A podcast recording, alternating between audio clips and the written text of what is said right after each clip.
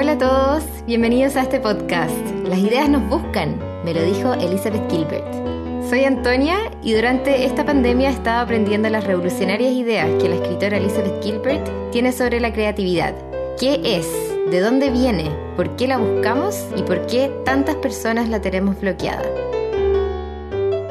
La emoción que estas ideas me generan me ha llevado a querer traducir al español las maravillas que dice Liz sobre el proceso creativo los obstáculos que nos encontramos en el camino y los lugares desde donde encontramos la fuerza para llevar a cabo las cosas que queremos crear. Hola, hola a todos y a todas y, a todos también. Me he dado cuenta que, que soy súper mala con, con el lenguaje inclusivo y en realidad no, como que no tengo ninguna excusa para no usarlo.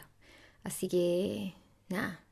Eh, hola, hola a todos, bienvenidos a este podcast, un nuevo capítulo de este podcast sobre la creatividad.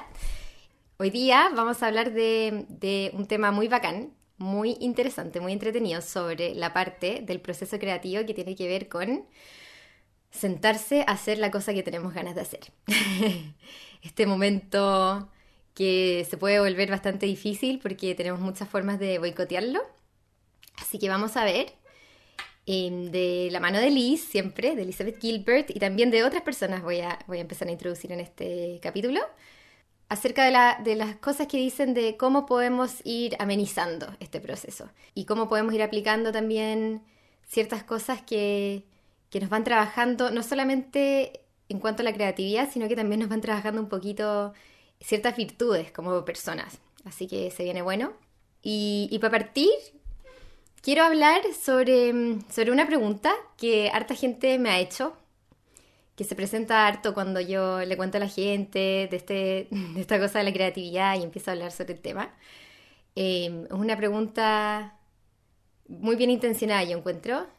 Y, mm, a ver, y la voy a explicar un poco. Ver, la pregunta dice un poquito así, dice como, cuando le cuento a la gente esto, me pasa que me dicen, ya, Anto, qué bacán tu rollo de la creatividad. está bueno, está interesante, eh, entretenido, bacán, como cute, todo bien. Pero te estáis omitiendo, estáis saltándote un, un, elemento súper importante de, la cuestión, ¿cachai? Y, y a lo que se refieren es que me dicen, todo lo que estáis hablando de la creatividad, en el fondo te estáis refiriendo a un grupo de personas, nomás, ¿cachai? Un grupo de personas que puede hacer este tipo de cosas, porque se requiere recursos, se requiere tiempo, eh, disponibilidad, ¿cierto? Se requiere tener como ciertos niveles o ciertas necesidades básicas cubiertas para poder efectivamente dedicar el tiempo a eso y no todo el mundo tiene eso, ¿cachai? O sea, en el fondo te estás refiriendo a un grupo de personas que es privilegiada, ¿cachai? Porque el resto de las personas eh, no, no, cuenta con estas, con estas cuestiones, ¿cachai? Así que es como medio injusto lo que estáis diciendo. Y a mí esta pregunta me parece súper legítima. Encuentro que viene desde un súper buen lugar, porque es una pregunta que, que viene de la mano, ¿cierto?, de darse cuenta de que efectivamente vivimos en un mundo extremadamente desigual y que en esta desigualdad, en esta injusticia, es verdad que no todo el mundo tenemos acceso a las mismas cosas, ¿cachai? La mayoría de la gente del mundo no tiene acceso a, a las cosas que una minoría sí tiene. Entonces, entonces, ¿será verdad? ¿Será verdad esto que la gente que vive en esta minoría tendrá más acceso a su propia creatividad, más que la gente que no tiene acceso a los recursos que los demás sí tienen? Para abordar esta pregunta, lo que hago es contar una historia muy bonita, que cuenta Liz también, sobre, sobre sus abuelos. Y creo que eso puede dar un poquito de luz sobre, sobre esta cosa de si todos tenemos acceso a nuestra creatividad o no. Y lo que ella explica es que sus abuelos, eran inmigrantes escandinavos que llegaron a vivir a Estados Unidos, ahí también por, New England, noreste de Estados Unidos, ahí donde hace harto frío. Y eran protestantes, vivían en un campo, tenían ocho hijos y estaban todo el día ocupados. Se levantaban a las 5 de la mañana, se acostaban a las 11 de la noche todos los días, estaban todo el día trabajando. Y además vivieron eh, durante el año 1929. Ellos estaban vivos, estaban en su campo, y ese año fue el año de la crisis de Wall Street. Fue una de las peores crisis que ha visto Estados Unidos, no sé si el mundo también. Y, a ellos les tocó vivir una pobreza súper grande, o sea, una fuerte pobreza, ¿cachai? Por, por todo lo que estaba pasando. Y, con este contexto, lo, lo lindo que cuenta Liz es que dice que su abuela, todos los días, ella se sentaba antes de acostarse por una hora a tejer frazadas, hacer estos quilts. Y uno podría decir como, bueno, obviamente tenía que ser frazada la señora, ¿cachai? Si es que tenía ocho hijos, si es que hacía frío, si es que eran pobres, como no podían comprar frazadas, tenían que hacerla ellos mismos, tiene todo el sentido del mundo que la señora se haya quedado haciendo las frazadas. Y sí, esto es verdad, tiene sentido, pero esas frazadas, dice Liz, eran extraordinariamente hermosas. Eran unas frazadas que estaban llenas de colores, que tenían una cantidad de detalle impresionante, que tenían una dedicación increíble, que no habría sido necesario ponerle a las frazadas si es que estuvieran hechas con el simple propósito de calentar a los niños, ¿cachai? Y a ellos mismos. Entonces, ¿qué pasa en este momento donde la, la, abuela se sienta a tejer estas frazadas por una hora todos los días, ¿cachai? Recordemos que esta señora era protestante, o sea, no tenían ni colores en su vida, no tenían acceso a su propio placer, muy poquito, ¿cachai? Y, y sin embargo, todos los días se, se, sentaba a tejer una hora, hora que por lo demás, dada la cantidad de carga que tenía esta señora, ella fácilmente la habría podido dedicar a otra cosa como a dormir, ¿cachai? No era como una señora que le sobraban las horas de sueño. Entonces, la pregunta es ¿por qué? ¿Por qué esta señora se sentaba una hora a tejer estas frazadas hermosas, que a todo esto todos los miembros de la familia ahora las cuelgan como de decoración en, sus casas porque son tan lindas, están tan llenas de colores, están tan llenas de vida. ¿Qué tenía esa hora al día en que esta señora se sentaba a transformar una cosa, a pasarla de, género, porque son estas frazadas como cosidas, en, en con esta, esta dedicación increíble? Además que esta señora tú le habrías visto esa frase y le habrías dicho como, uy, qué bonito, eres un artista, qué bonita esta faceta artística, tuya. Y ella te habría dicho como, ¿qué? ¿Yo artista? No, yo no soy artista, soy una mujer de campo. Arte, ¿qué es eso? Y sin embargo, le salían así de lindas.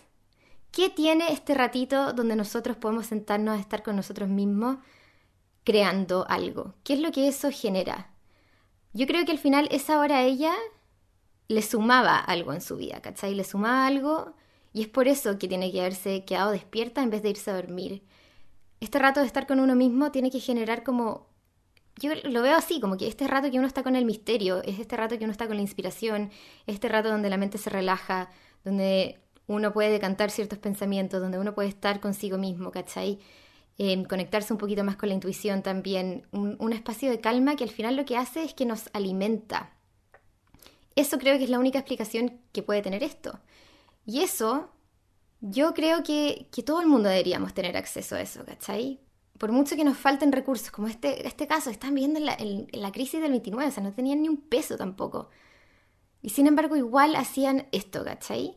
Entonces hay algo, hay algo aquí en este momentito que, nos dedicamos a nosotros mismos. Y, y, este capítulo vamos a empezar a ver cómo es que podemos encontrar y hacernos el tiempo para poder ser como esta abuela, de sentarnos, a pesar de que tengamos muchas cosas en, nuestra contra, a pesar de las millones de demandas que tenemos que cumplir, las millones de expectativas que también tenemos que cumplir, pero que igual los seres humanos sí tenemos derecho siempre a nuestra propia creatividad. Y para partir entonces con este, con este capítulo eh, y con este tema, quiero, quiero contar una descripción que una poeta que se llama Ruth Stone que ya murió, la manera en, la que ella describe su proceso creativo, porque me parece demasiado interesante e increíble. Em, y ella dice, ella describe su proceso creativo como, como si fuera un rayo que la atraviesa. Dice que puede estar haciendo cualquier cosa durante el día, puede estar afuera en el jardín o, qué sé yo, comprando algunas cosas o trabajando en otra cosa. Y de repente siente, siente que se viene como un trueno dentro de ella, se viene como un rayo que la va a atravesar y dice como, oh, esto es un poema, esto es un poema, se viene, se viene el poema, está creciendo. Y dice que tiene como 10 segundos para agarrar un papel y un lápiz para poder bajarlo, ¿cachai? Porque, porque si no el poema le va a salir y se, y se le va a ir a ella. Entonces, por ejemplo, si es que si es que está afuera o está haciendo cualquier cosa y siente como este estruendo crecerle dentro del cuerpo, dice que tiene que correr adentro de la casa, agarrar un lápiz como sea y escribirlo. Y a veces no llega, ¿cachai? Y si es que no llega, este estruendo la empieza a atravesar y efectivamente se le va y se le escapa y no puede agarrar el poema. Pero a veces dice que le pasa que que está corriendo y que siente el poema, entonces corre, corre, corre a su casa y como que siente que se le empieza a ir y se le, y se le va y es como que le, no sé, le entra por los pies y se le va por las manos y se le escapa y se le escapa y se le escapa y ella dice que, ah, sí, como que lo alcanza a agarrar, alcanza a agarrar las últimas partes del poema y con una mano agarra el poema y con otra mano agarra el lápiz y empieza a escribir el poema y le dice como, ven para acá, ¿cachai? Y lo agarra y pa, y lo pone en la hoja solo para darse cuenta que ya cuando lo escribió el poema le salió al revés. Y uno entonces piensa y escucha este relato y dice, pero, wow, ¿cachai? ¿Qué proceso creativo tan, tan increíble? Y tan distinto al de la mayoría de los artistas, porque al final yo creo que, que ese, ese, me gusta este ejemplo porque siento que esto es lo que la gente se imagina cuando uno dice que el artista trabaja con la inspiración. Esto es justamente a lo que uno se refiere, ¿cierto? Cuando, cuando Liz dice, ella cree que, todo el mundo piensa que la, creatividad viene en relámpagos, esto es a lo que se refiere. Como que los artistas así están libremente hippie viviendo su vida y de repente viene como esta ola que los atraviesa y ¡pa! Así, así en 10 segundos sale la obra. ¡Fuf! Y quedó así hermosa el poema escrito. Y, y, lo que yo pienso, y al final lo que me estaba dando cuenta es que, es que para la mayoría de los artistas o de la gente que hace cosas creativas, esto no debe ser así. Porque para la mayoría de la gente, yo creo que, tienen que, generar casi que una suerte de disciplina, tienen que levantarse a la misma hora, tienen que sudarla, ¿cachai? Tienen que ser casi como burros acarreando una, una carga o como un campesino labrando el campo, ¿cachai? Tienen que ponerle el hombro cuando la cuestión está difícil y para la mayoría de los poetas no debe ser así como que el poema llega y te sale, sino que es como, a ver, te sentás y escribes el poema y es como, a ver, este, esta palabra no me gusta, queda mal y cuál es un sinónimo, ¿cachai? Para que rime y como, no, a ver, demos vuelta esta cuestión para el otro lado porque queda mal. Y, ponerle harto, harto trabajo a la cosa.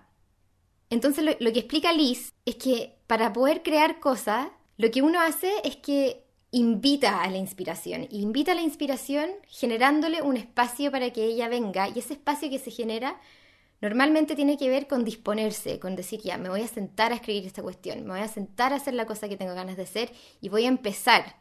Entonces el proceso para la mayoría de la gente, yo creo, debe ser un poquito al revés a lo que es Ruth Stone, donde uno se sienta y al sentarse y disponerte es que uno invita a la inspiración y la inspiración te empieza a responder y te empieza a contestar y es más suave, no es como esta gran cosa gigante que uno siente que te atraviesa, sino que es, más como una, estos susurros, ¿cierto? Que te van nutriendo de poquito, que uno por un momento puede sentir como, oh, esta, esta frase, esta palabra, ¿cachai? Que, pero es mucho más sutil, no es tan rimbombante, no es tan gigante. No es tan como Moisés bajando, ¿cierto?, del cielo con los testamentos, los mandamientos, lo que sea. Em, y, sobre esto, ya mencioné en el, en el capítulo pasado a una poeta extraordinaria, Mary Oliver, yo creo que es mi poeta favorita, escribe unos poemas increíbles. Sobre esto ella dice, lo, lo tengo traducido acá, es una mañana plateada como cualquier otra. Estoy en mi escritorio. Entonces suena el teléfono o alguien golpea la puerta. Estoy profundamente metida en la maquinaria de mi ingenio. De mala gana me levanto, contesto el teléfono o abro la puerta. Y el pensamiento que tenía en la mano, o casi en la mano, se fue. El trabajo creativo necesita soledad, necesita concentración sin interrupciones, necesita todo el cielo para volar y ningún ojo que lo observe hasta que llega esa certeza a la que aspira, pero que no necesariamente tiene de una vez. Privacidad, entonces, un lugar aparte, caminar, masticar chicle, rayar, borrar y rayar de nuevo. Pero con la misma frecuencia, si no, más a menudo, la interrupción no proviene de otro, sino que del yo mismo, o de algún otro yo dentro del yo, que silba y golpea los paneles de las puertas y se arroja, salpicando al estanque de la meditación. ¿Y qué tiene que decir? Que debes llamar al dentista, que te has quedado sin mostaza, el cumpleaños de tu tío Stanley es dentro de dos semanas, Reaccionas, por supuesto. Luego regresas a tu trabajo, solo para encontrar que los diablillos de la idea han huido hacia la niebla. Me gusta mucho esto que dice Mary Oliver, lo encuentro muy cierto. ¿Por qué? ¿Qué está haciendo ella acá? Está haciendo referencia a que sí. A veces tenemos estas distracciones que vienen de afuera, ¿cierto? Alguien que nos llama, alguien que nos, pucha, nos saca de nuestro lugar y que perdemos la idea, pero con la misma frecuencia, sino incluso más a menudo, esas distracciones vienen de nosotros mismos. Vienen de nuestra cabecita que empieza a decirte, oye, mejor vale la pena hacer otra cosa, porque no probamos otra cosa, ¿cachai? En vez de sentarnos y hacer esta cuestión que tenemos ganas de crear, que tenemos ganas de hacer. Y esto no es fácil. Sentarse, hacer la cosa que uno tiene ganas de hacer y perseverar no es fácil. Yo creo que es súper difícil. Y sobre todo para la gente que, está, estamos o están empezando a hacer algo por primera vez. Y esto es bien, es, es bacán, lo encuentro muy interesante porque, porque me hace pensar que nosotros tenemos como en esta cultura una idea extrañísima, que no sé de dónde viene, pero esta noción, este concepto que nos dice que para empezar a hacer algo ya tenemos que ser buenos haciéndolo. Porque si lo hacemos y no somos buenos haciéndolo, nos va a salir mal, ¿cachai? Y si nos sale mal, entonces no vale la pena, porque nos va a quedar feo, porque nadie le va a gustar, porque ¿cuál es, cuál es el punto de hacerlo si es que no queda bien? Y esta es lo que Liz llama la lucha del joven artista. Es lo que nos pasa a todos cuando empezamos a hacer algo nuevo por primera vez, ¿cachai? Porque, porque tiene mucho que ver con darse cuenta que las habilidades que uno tiene no han logrado llegar al nivel de los gustos que uno tiene, ¿cachai? Entonces yo me imagino que si alguien quiere como escribir un libro o hacer algo, digamos que ya, quiere escribir un libro. Y te gustan los libros, entonces tú has leído muchos libros durante tu vida. Uno ya sabe, uno puede reconocer cuando un libro es bueno. Tú sabes, ¿cachai? Lees el libro y dices, este es un buen libro. Pero otra cosa muy distinta es poder escribir ese libro. Y esa frustración, esa tensión que, empieza a pasar cuando uno está recién haciendo algo y no puede llegar a ese nivel y no llega a ese nivel, es un golpe fuertísimo para el ego, ¿cachai? Es como, pucha, mm, yo quiero, quiero hacerlo, pero no puedo, mis habilidades no me dan, ¿qué hago? Dan ganas como de ponerse a llorar casi, hacer una pataleta, ¿cachai? Y la única manera de hacerlo, y la única manera de avanzar, yo creo que tiene que ver con hacerlo igual, aunque salga mal, aunque sea feo, aunque nuestras habilidades no nos den, da lo mismo, hacerlo igual. Y, y sobre esto justamente Liz cuenta sobre lo que le pasó la primera vez que ella escribió una novela ella buscó demasiado la oportunidad para escribir una, primera novela. Creo que lo dije también, ya se me confunden las cosas que digo, pero se había dado de plazo toda su vida para poder escribir un libro, ¿cachai? Entonces finalmente se le presentó esta oportunidad que ella buscó, ¿cierto? Y ya estaba súper contenta porque iba a escribir la, la novela y empieza a escribirla y dice que oh, empieza a tener esta lucha del joven artista, como no, no puedo hacerla, tengo toda esta idea en mi cabeza y no las puedo bajar y no las puedo lograr y no sé. Es justamente lo que habla Anne Patchett, ¿no? Lo vimos en el capítulo pasado, lo que dice esta mariposa, que cuando uno la baja es como, oh, es difícil porque, porque te das cuenta que tus habilidades no son suficientes para lograr lo que tú querías hacer en tu cabeza. Y entonces ella estaba luchando por esta cuestión y estaba así bloqueada, empezó a bloquearse, decía, no, no, siempre he esto y no lo estoy logrando. Frustración gigante. Hasta que dice que de repente le vino como un momento de epifanía, de, diálogo con este misterio, de diálogo con la inspiración, y como que fue capaz de tomar un poco de distancia y dijo que así le habló a esta cuestión, como que subió la mirada y, levantó los brazos y le dijo esta cuestión. Le dijo, oye, misterio, déjame decirte una cosa. Yo nunca te prometí que iba a escribir un buen libro. Yo solo te prometí que iba a escribir un libro. Yo nunca dije que iba a ser una buena escritora. Yo solo dije que iba a ser una escritora. ¿Cachai? Entonces con esto dice que se relajó y que el hecho de darse cuenta de que su libro no iba a ser tan bueno como el que tenía en la cabeza o como, esas referencias que ella tenía de lo que le gustaría aspirar a ser, dijo que se relajó porque bajó todas las expectativas, ¿cachai? Y cuando uno baja las expectativas y te da permiso para poder hacer cosas que tal vez no sean tan buenas, te da más espacio para poder hacerlas igual. Entonces de esta forma es como que el ego se vuelve un poquito a favor de uno, ¿cachai? Porque uno dice, mira, yo voy a hacer esto de la mejor manera en que pueda hacerla nomás, va a ser lo mejor que puedo hacer. Y si es que, eh, si es que el mundo, el universo, este misterio quiere un mejor libro, entonces bueno, que me dé más, más habilidades, ¿cachai? Dame más habilidades, yo estoy acá, estoy lista para recibirla, dame más y te voy a hacer un mejor libro. Esa testarudez finalmente es lo, es lo que nos hace pasar por este lomo de toro, que es darnos cuenta de que nuestras habilidades no llegan a nuestros gustos, y poder pasarlo con un nivel de, trabajo que requiere mucho la autocompasión.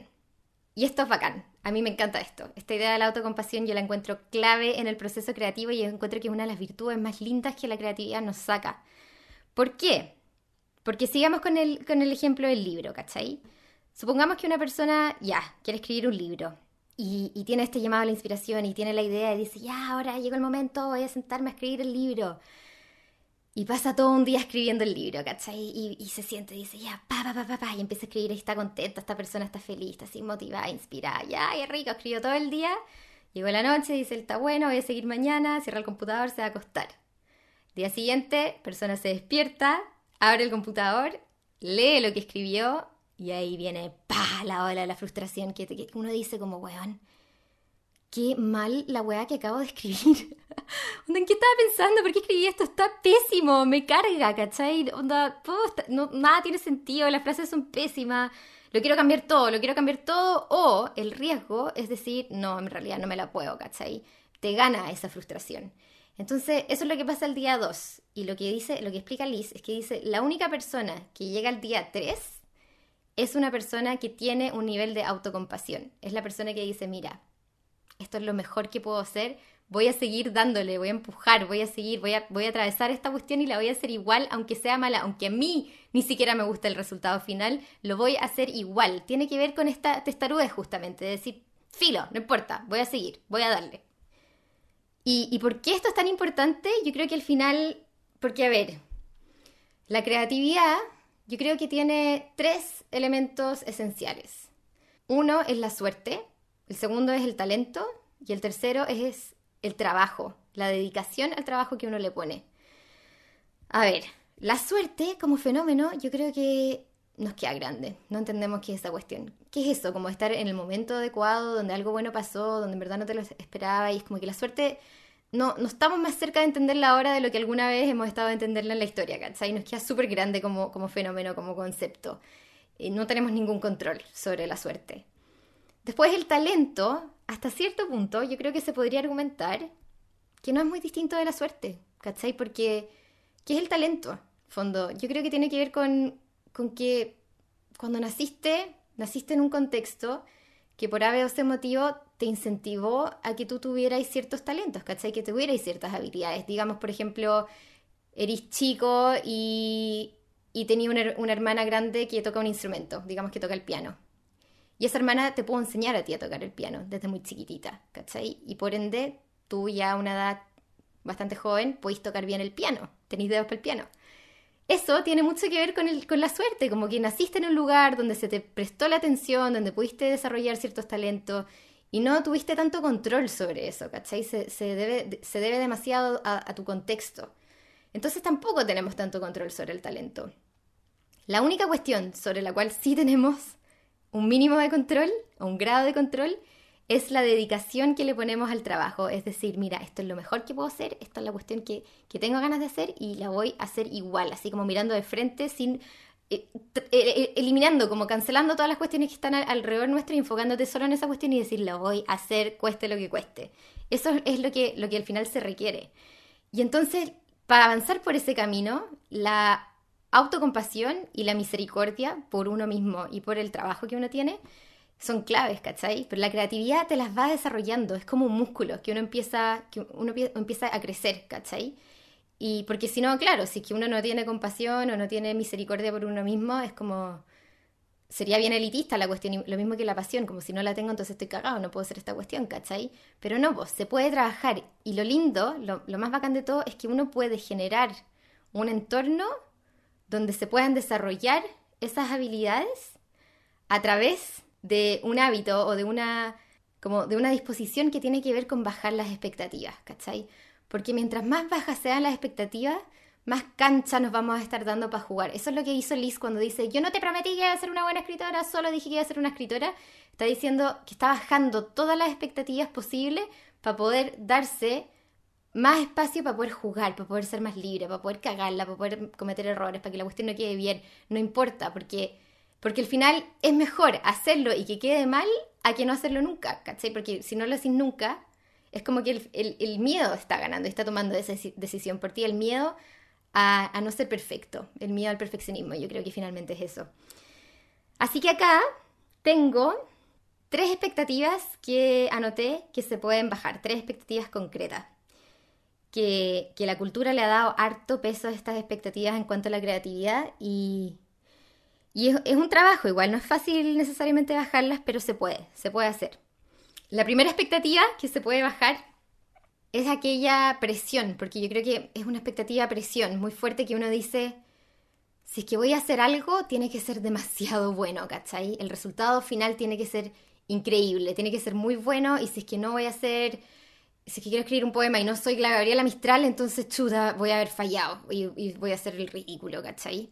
Y lo interesante de esto es que funciona para los dos lados, funciona tanto para el lado en que uno dice, mi trabajo tiene que ser el, mejor, lo mejor que haya visto la humanidad, o para el otro lado en que uno dice, me da miedo hacer esta cuestión porque va a ser lo peor que ha visto la humanidad. ¿Cachai? Ambos extremos son expectativas que nos ponemos. Y, yo creo que si uno lo piensa y analiza esto con un poquito más de detalle, eh, no, no cuesta tanto darse cuenta de que ninguno de los dos extremos va a ser el caso real en el que nos desenvolvamos, ¿cachai?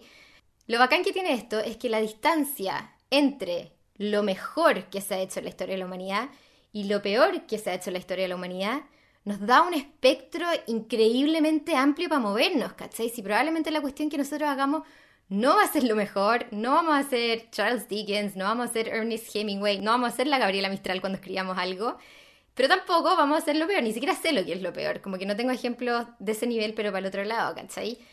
Entonces probablemente no vamos a hacer ninguno de los dos. La cuestión que vamos a hacer va a estar en algún lugar ahí, no sé si en el medio, pero en algún lugar por ahí, ¿cachai? Y eso ya, el tiro nos da mucho más espacio para poder liberarnos y para decir, bueno, filo, esta cuestión la voy a hacer igual, ¿cachai?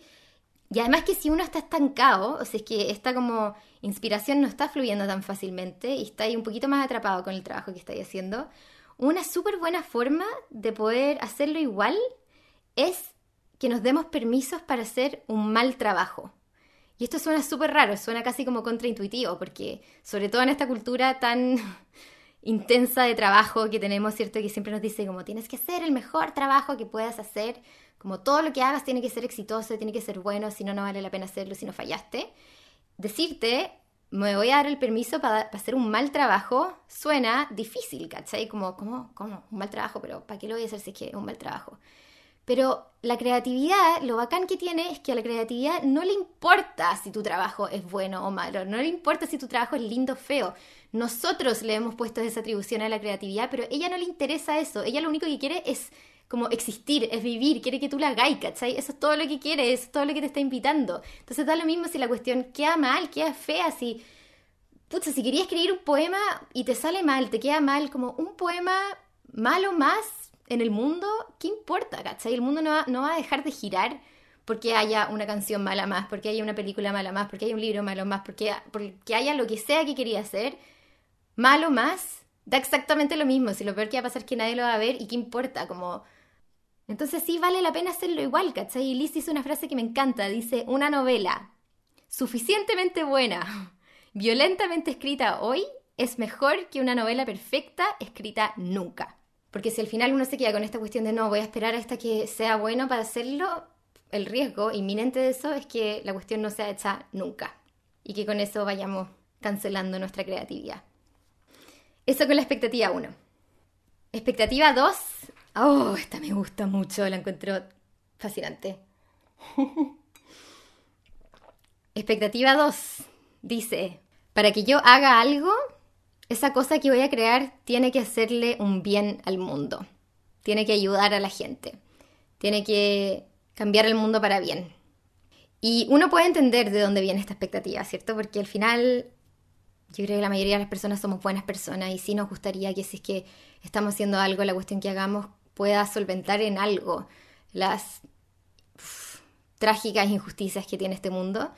Y si que, claro, no vaya a estar trabajando en algo que te, que te genere lucas, como que querís dedicar ese tiempo a hacer algo que, que, vaya a hacerle el bien a alguien, por lo menos a alguien. Entonces viene, viene de un lugar bonito, viene de un lugar que tal vez no es tan como egoico, como los otros, como otras expectativas que nos ponemos, como otras presiones que nos ponemos.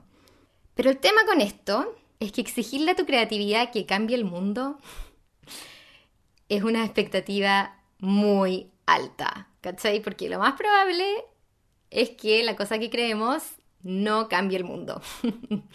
Un libro no va a cambiar el mundo. Un podcast no va a cambiar el mundo. un poema tampoco. Una canción. Un, no sé, digo ejemplos que se me ocurren. Una pintura, ¿cachai? Es muy raro que estas cosas cambien el mundo. Tal vez lo han hecho, pero en situaciones como extraordinariamente excepcionales. La mayoría de las veces, la mayoría de las cosas que las personas creamos no cambian el mundo. Tal vez a nivel agregado sí cambia el mundo, no sé, pero a nivel como individual de que tú querías hacer algo, probablemente esa cuestión no va a cambiar el mundo, ¿cachai? Entonces le pone tanta expectativa que al final también el riesgo de hacer eso es como lo que uno dice es, bueno, entonces si es que no le va a hacer el bien al mundo lo que voy a hacer, entonces no lo voy a hacer. Y eso termina también eliminando y cancelando nuestra creatividad, ¿cachai? Así que la solución para esto es dejar que la creatividad sea algo que te nutra a ti individualmente. Si al final, bajo esta lógica que estamos viendo, que estamos considerando, la creatividad quiere jugar solamente contigo, ¿cachai? Es una invitación que te está llegando a ti, para que tú dialogues con el misterio, para que tú veas las pistas. Las pistas que te va dando son solamente para ti, ¿cachai? Entonces, en este sentido es como, como ser como la abuela de Liz, ¿cachai? Que se sentaba ella sola, sin que nadie la molestara, una hora a hacer la frazada, ¿cachai? Eso es tal vez lo, que, lo único que la creatividad nos invita a hacer, a estar un ratito solo con algo que nos nutra a nosotros, que te dé a ti como un alimento para ti, ¿cachai? No tiene que ser para nadie más. Y si uno quiere hacer cosas que, que, también, claro, solventen estas injusticias, claramente las puede hacer, ¿cachai? Yo no digo que no haya que hacerlas, o sea, vamos a tener de hecho un capítulo donde hablamos de esto. Eh, yo creo que sí hay que hacerlas, pero si tu camino de la creatividad no, está, no te está indicando, no te está llevando por ese camino, entonces está bien que te lo des, que te des ese espacio individualmente. Yo entiendo que también esto a veces la gente le molesta, porque la gente dice como, ay, pero qué egoísta que es esa persona mira esa persona como deja ese tiempo solamente para estar con ella misma, como, ¿qué le pasa? narcisista, ¿cachai? Y entonces somos súper, porque somos tan duros en juzgar, eh, que claro, podríamos decir algo como esto. Pero, pucha, es lo que hay, ¿cachai? La creatividad tal vez quiere eso nomás de nosotros, entonces es bonito poder darle ese tiempo y así bajamos las expectativas, como, bueno, en realidad mi creatividad no tiene que cambiarle la vida a nadie, sino que es solamente algo que yo estoy haciendo porque a mí me interesa y con eso también ya nos damos más libertad. Expectativa número 3. Me parece que es la más peligrosa de todas y, es algo que yo, que yo conozco gente en este momento que está atrapada por esta expectativa. Y es una pena, es súper triste, es una tragedia de hecho. Es la, expectativa que dice que mi creatividad me tiene que solventar, me tiene que sustentar económicamente. Uf, esta expectativa es tan, tan, tan peligrosa. ¿Y por qué es tan peligrosa? Porque según esta cuestión que hemos estado viendo, la creatividad no está, no está aquí para poder pagarnos las cuentas. No, no es su deber, no es su responsabilidad, no es eso, no es el motivo por el que está acá, ¿cachai? Este sistema financiero que las personas hemos creado, hemos desarrollado, no, no calza como con esta lógica de la creatividad. La creatividad quiere jugar, quiere ser libre, quiere como un día inspirarte con una cosa, otro día con otra cosa, ¿cachai? Quiere, necesita esa libertad de movimiento para poder entregarte lo que te quiere entregar. Si tú le pones la presión de que te tenga que mantener económicamente, un riesgo muy fuerte o alto es que también la termines matando, ¿cachai? Yo no, no sé si es que sea el caso, o sea, no, sin duda no es el caso para todo el mundo, conozco gente que ha logrado hacer, por ejemplo, negocios a partir de la creatividad, pero siempre es un riesgo súper alto el que, está en, el que está en juego, ¿cachai? Y, conozco a gente, por ejemplo, que la típica, que se endeudan para estudiar en la universidad una carrera artística, ¿cachai? Algo creativo. Y se endeudan con mucha plata y después tienen la expectativa de que van a encontrar trabajo en esa cosa creativa que quieren hacer y no lo hacen, ¿cachai? Y no encuentran la pega que quieren y, dejan de aceptar otras pegas que podrían tener porque dicen, no, pues, ¿cachai? Yo quiero tener la pega de, la cuestión creativa porque, porque en el fondo ya invertí toda esta plata, estoy endeudado y, necesito ahora tener una pega que valga la pena haberme endeudado tanto, ¿cachai? Entonces empiezan a entrar en un hoyo, en un, en un hoyo que es como súper desesperante porque por un lado no tienen plata, ¿cachai? Están luchando para poder pagar esta deuda gigante que tienen y por otro lado no están en condiciones o no quieren aceptar cualquier tipo de trabajo. Entonces, eso sin duda que te lleva a un, a un espiral, ¿cachai? ¿Cómo salís de eso? ¿Cómo, ¿Qué hace uno cuando está en esa situación? Si es que, si que hay alguien que está en esa, esta situación ahora, yo creo que, y es lo que dice Liz, ¿cachai? Que lo que podemos hacer es tomar un trabajo que nos guste lo suficiente, lo suficiente como para poder hacerlo todos los días. De nuevo, como bajarle las expectativas del trabajo. Tenemos tantas expectativas, ¿cierto? Estas otras muy fuertes que le ponemos al trabajo como que nos tiene que satisfacer todas nuestras necesidades, sino se vuelve un desastre, ¿cachai? Si no se vuelve como una cuestión que, que, no queremos hacer. Uno entiende obviamente dónde viene eso, porque estar ocho horas al día haciendo la cuestión, pucha, qué rico que fuera algo que te encantaría hacer. Pero la, la realidad es que la mayoría de la gente en el mundo, en este sistema que tenemos, trabajan cosas que no les gusta, ¿cachai? Trabajan cosas que no, no quieren estar haciendo ocho horas al día. Entonces, tal vez la solución para esto es tomar un trabajo que tal vez no satisfaga todas tus expectativas creativas, pero que te guste lo suficiente para poder hacerlo todos los días y después el tiempo que te queda del día extra, ese tiempo lo dediques a tu creatividad, ¿cachai? Ese tiempo lo uses para hacer la cosa que quería hacer. Y lo mismo con, con la gente que está pensando en endeudarse para, para seguir esta carrera creativa, Uf, no sé, encuentro que es, delicado, es peligroso porque, porque puede que te pase esto, ¿cachai? Entonces tal vez mejor una, una opción alternativa es no meterte en esa carrera, no endeudarte, no pedir el crédito para eso, empezar a trabajar en otra cosa para poder generar ingresos y dedicar parte de tu tiempo libre a hacer las cuestiones que tenías ganas de hacer y aprender solo, ¿cachai? Aprender con más gente, darte la libertad de poder tú moverte en ese espacio sin tener que endeudarte tanto económicamente después, ¿cachai? Porque la creatividad no va a responder por eso, te va a decir como, no, po, no, po, amiga, si yo no estoy acá para pagarte las deudas, ¿cachai? No estoy acá para pagarte las cuentas, como tal vez también parte de ser adulto tiene que ver justamente con eso, con ser capaz de, uno, poder tener un trabajo para poder cubrir estas necesidades que tenemos que cubrir, y con eso estamos manteniendo nosotros a nuestra creatividad, en vez de exigirle a ella que nos mantenga a nosotros. Y ya en este punto, para ir cerrando, se me ha pasado muy rápido este, este capítulo. Para ir cerrando, quiero oh, hablar de una distinción maravillosa que nos deja la gran Elizabeth Gilbert, que hace, hace como estas cosas con el lenguaje y con estas distinciones que yo las encuentro fascinantes. Está buenísima. Ella habla, dice que hay dos tipos de creadores. Tal como habla de, de los pájaros carpinteros y los picaflor, habla de la diferencia entre el mártir y el trickster. El trickster, traté de encontrar una, una, traducción que me gustara, pero no encontré ninguna que, como que encontrara que sirviera. Así que lo voy a dejar así nomás en inglés y voy a describir lo que es. El trickster es como este personaje, me lo imagino como una figura que, que es como que siempre está sacando, sacándose el pillo. ¿cachai? Esta persona que está, es como un mago, quizás un mago o como un Bugs Bunny. Alguien que está siempre un paso más adelante que tú, que siempre te quiere como engañar, pero que porque quiere jugar contigo. Lo está haciendo desde la inocencia, desde la liviandad, desde la esto de moverse, de ser ligero, como el picaflor también, ¿cachai? Como esto de, de tomarse las cosas mucho más a la ligera. Y lo que pasa con esta distinción es que la mayoría de nosotros, la mayoría de las personas, hemos sido criadas bajo la escuela del martirismo. Y esta es una, una escuela que viene desde la fe católica, porque lo que dice es que por medio de tu sufrimiento serás redimido. ¿Cachai? Esa cuestión viene de la fe católica. La destrucción que hagas de ti mismo será lo que le muestre al mundo qué tan serio eras tú respecto a lo que creías, ¿cachai? Qué tan serio te tomabas tu vida, qué tan en serio te tomabas tu trabajo, tu creatividad, tu arte, etcétera, ¿cachai? Entonces esa cuestión como decir, yo estoy dispuesta a morir por esta cuestión, voy a ser un mártir. Y, y en este podcast, bueno, esta idea se rechaza, pues, ¿cachai? Pero veamos un poquito el diálogo que tienen entonces entre el mártir y el trickster. El mártir justamente esta figura que viene y dice, yo voy a hacer esto aunque esto me mate.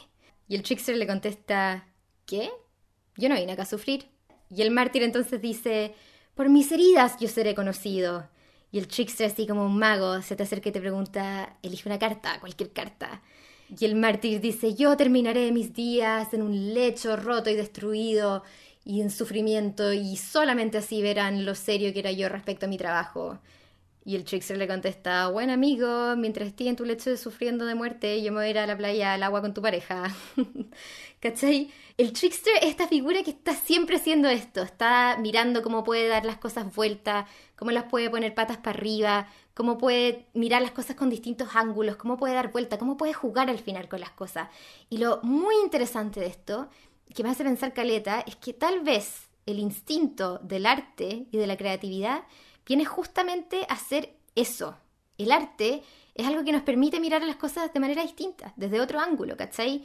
Las gira, las da vuelta, las invierte, las posiciona en lugares distintos, le agrega cosas, le saca cosas, las edita, las cambia, todo como que lo transforma, ¿cachai?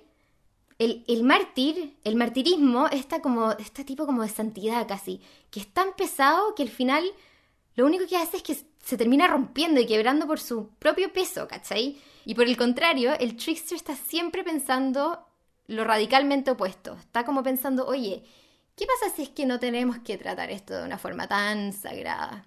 ¿Qué pasa si es que agarro esto y le pongo unos brillitos? ¿Qué pasa si saco mi pistola silicona y le pego unos papeles, ¿cachai? ¿Qué pasa si nada es tan sagrado y todo es un poquito más normal, más como jugable? Incluso Miguel Ángel, cuando pintó la Capilla Sixtina, uno pensaría, ¿cierto?, que la Capilla Sixtina es como este epicentro de la santidad y, de lo sagrado y, del martirismo, ¿cachai? Pero Miguel Ángel, cuando pintó la Capilla Sixtina, dejó puros guiños, ¿cachai? Que decía como, bueno, ¿qué pasa si es que el Papa no es tan infalible. ¿Qué pasa si le pongo como unas orejas de burro por acá, ¿cachai? Está lleno como de, de estos detallitos que te hacen pensar qué pasa si en realidad nada es tan sagrado y con todo se puede jugar un poquito más. Al final eso es lo único que el arte quiere hacer, yo creo que eso es lo único que la creativa nos invita a hacer y todo lo que hemos hecho con la historia es como es matar esta cuestión, es tirarla para abajo, es decir, no, esta cuestión tiene que ser sagrada, esta cuestión del arte como tiene que ser buena, tiene que ser seria, tiene que ser perfecta, tiene que ser increíble. Y como que el arte esa weá le da lo mismo, no quiere, no quiere eso, solamente quiere ser, quiere existir. Y quiere hacer que nos demos cuenta de que la vida, si bien tiene todo esto que, es como más pesado, como el sufrimiento, como cierto la solemnidad, o cosas que, que sí, sin duda existen así, que son más densas, más duras, existe también este otro lado que es un poquito más, más ligero, más liviano, que nos permite jugar y que nos permite disfrutar y pasarlo bien y relajarnos, ser más como niños, ¿cachai? Si al final eso pasa con los niños. Todo un niño le pasáis un paquete de, pinceles, ¿cachai? Y no, no va a mirar el papel y va a decir como, no, sabes que mi, mejor obra ya está atrás mía. No, el niño va a agarrar los, lápices y va a hacer como, ¿cachai? Va a girar y va, a pintar la cuestión y va a dejar la cagada, se va a manchar y le da lo mismo. Y sigue haciendo eso hasta que en un momento que está creciendo se da cuenta de que, o alguien le dice que eso no es lo que debería estar haciendo, ¿cachai? Y es ahí cuando él para o ella para de hacer esta cuestión. Pero justamente yo creo que eso va al arte y que, no, tenemos que perder este sentido como de, tomarnos las cosas más a la ligera. Porque en esto también justamente viene la idea de, confiar más en las cosas que uno está haciendo, confiar más en el, el, entorno que está como apoyando esta idea, este misterio, ¿cierto? Confiar más en el misterio. Y eso justamente es lo que hace el trickster, volviendo a la distinción. El trickster confía que si él agarra una pelota y la tira al universo, esa pelota le será devuelta de alguna forma, ya sea como entre años más, o como en una tormenta de 20 pelotas distintas y tenga que moverse por todos lados, por todos lados para agarrarla, o como en una forma cósmica extraña que no entienda, pero al final le da lo mismo, le da lo mismo como le sea de vuelta porque el trickster lo único que quiere es estar jugando, quiere estar involucrado en el juego, quiere agarrar la pelota, tirarla al universo y ver lo que pasa. La agarra, la tira y ve lo que pasa, ¿cachai? Ve cómo se le devuelve. Y eso es una manera que al final igual te va conectando más con el entorno, con este misterio, ¿cachai? Porque ahí más pendiente, ahí así como, bueno, a ver qué está pasando ahora, hice esto, lo tiré, a ver qué, cómo se me va a volver, ¿cachai? Como que te involucra, te invita a jugar y cuando uno contesta eso es que está haciendo este, este juego de la creatividad y del arte. Y aquí viene, me gustaría hacer esta, esta distinción también, que es como una paradoja, sí, es una paradoja, eh, que es increíble y encuentro que nuestra mente tenga esta habilidad de poder entender dos ideas que son opuestas y sin embargo entenderlas como real al mismo tiempo. Y, es una paradoja muy bonita que dice, mi creatividad, en el momento que yo la haga, tiene que ser lo más importante en el mundo para mí. Y sin embargo, y al mismo tiempo, tiene que no valer absolutamente nada.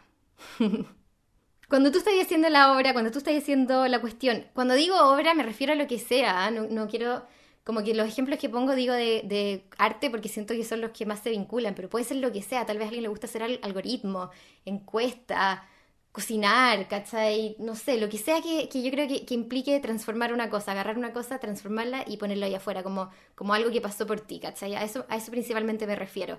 Em, pero cuando uno está haciendo esto, entonces en ese momento en que te estáis sentando a hacer esta cuestión, esa cosa que tú estás haciendo, te la, te la tomáis en serio, ¿cachai? Te la tomáis en serio y decís, a mí me, pasa, por ejemplo, un, ejemplo mío, cuando estoy editando un documental y estoy ahí metida en una escena y es como, cada marco tiene que ir justamente en el lugar indicado.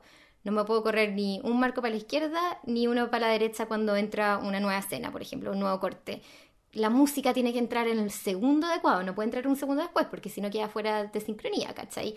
O lo mismo me imagino los músicos, la gente que hace música, es como, si están componiendo algo, es, una nota, viene después de la otra y no otra, sino que viene una después de la otra y ese es el orden que tiene que tener, ¿cachai? Casi como, casi como si el mundo dependiera de eso, es como una, actitud súper devoción, de devoción en, en, en, esa cosa en particular que estáis haciendo. Entonces en ese momento tiene que valer todo, ¿cachai? Importa mucho. Y después también tiene que tener la habilidad o, o esta potencialidad de uno decir, ya sé que esta cuestión que acabo de hacer en realidad no vale nada.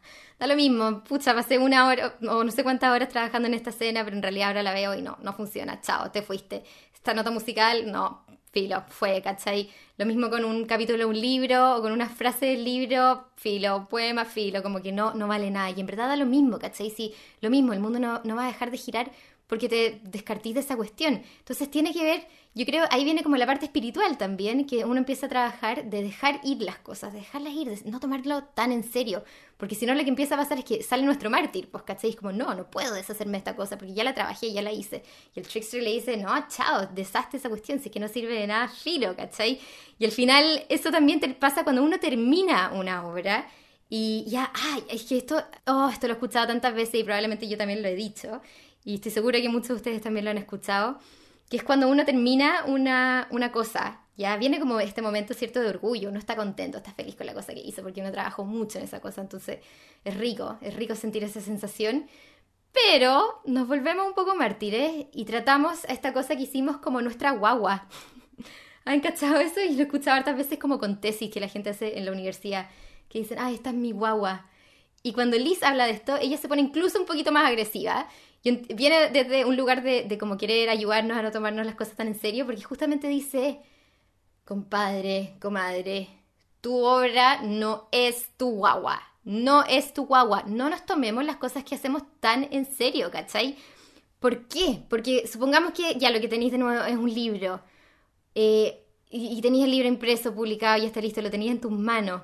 A un libro, ese libro, tú lo podéis agarrar, le podéis rayar las páginas, le podéis sacar las páginas si queréis, podéis tirárselo a alguien al otro lado de la pieza, podéis botarlo si queréis, podéis quemarlo, podéis olvidarlo, podéis hacer un montón de cosas con un libro que ojalá no hagamos con una pequeña persona, ¿cachai? Una guagua requiere más cuidado, requiere más dedicación, requiere sí que, que, la tomemos más en serio de todas maneras, mientras que nuestra arte, nuestra creatividad no, ¿cachai? Además que lo que hay que hacer con las guaguas es que hay que cuidarlas, hay que darle atención por mucho tiempo.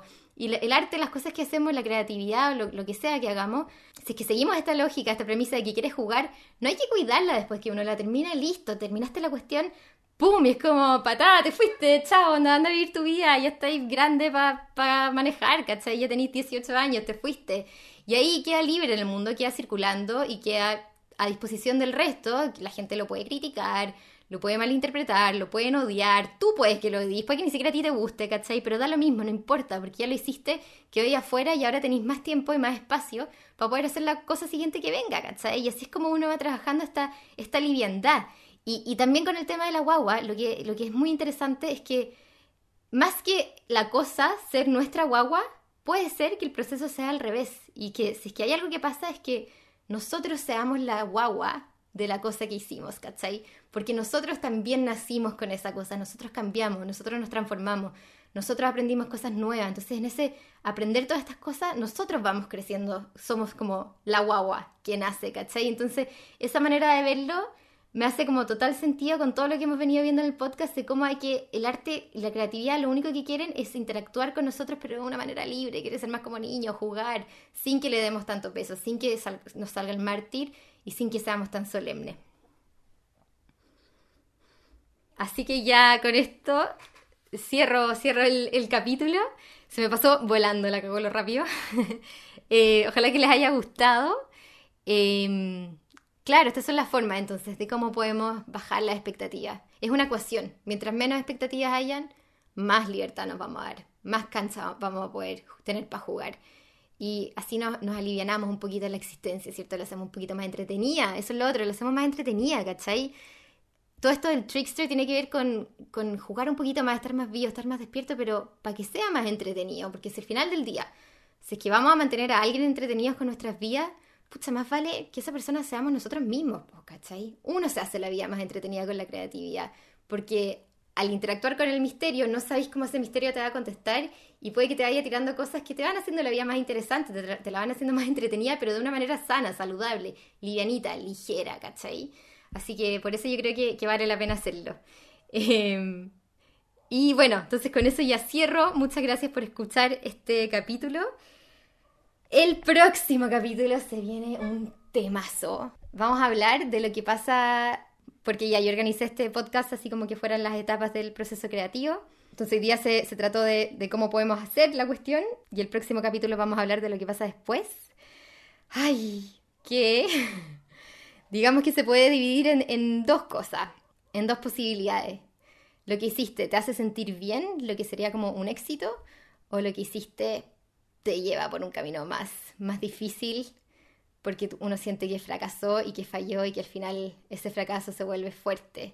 Vamos a hablar en profundidad del fracaso que nos dice no solo Liz, sino que otras personas sobre el fracaso, la relevancia del fracaso, por qué es tan clave en el proceso creativo, por qué le tenemos tanto miedo y qué es lo que finalmente nos viene a enseñar. Así que les dejo, les dejo muy invitados. Ah, les dejo muy invitadas para el próximo capítulo para que hablemos ah, sobre el fracaso. Al final es un regalo, creo que sí va a llamar el capítulo. El fracaso como un regalo. ya. Un abrazo, nos vemos entonces. Chaolín.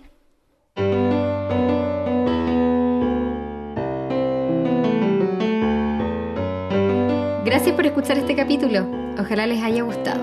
Espero verlos en el siguiente.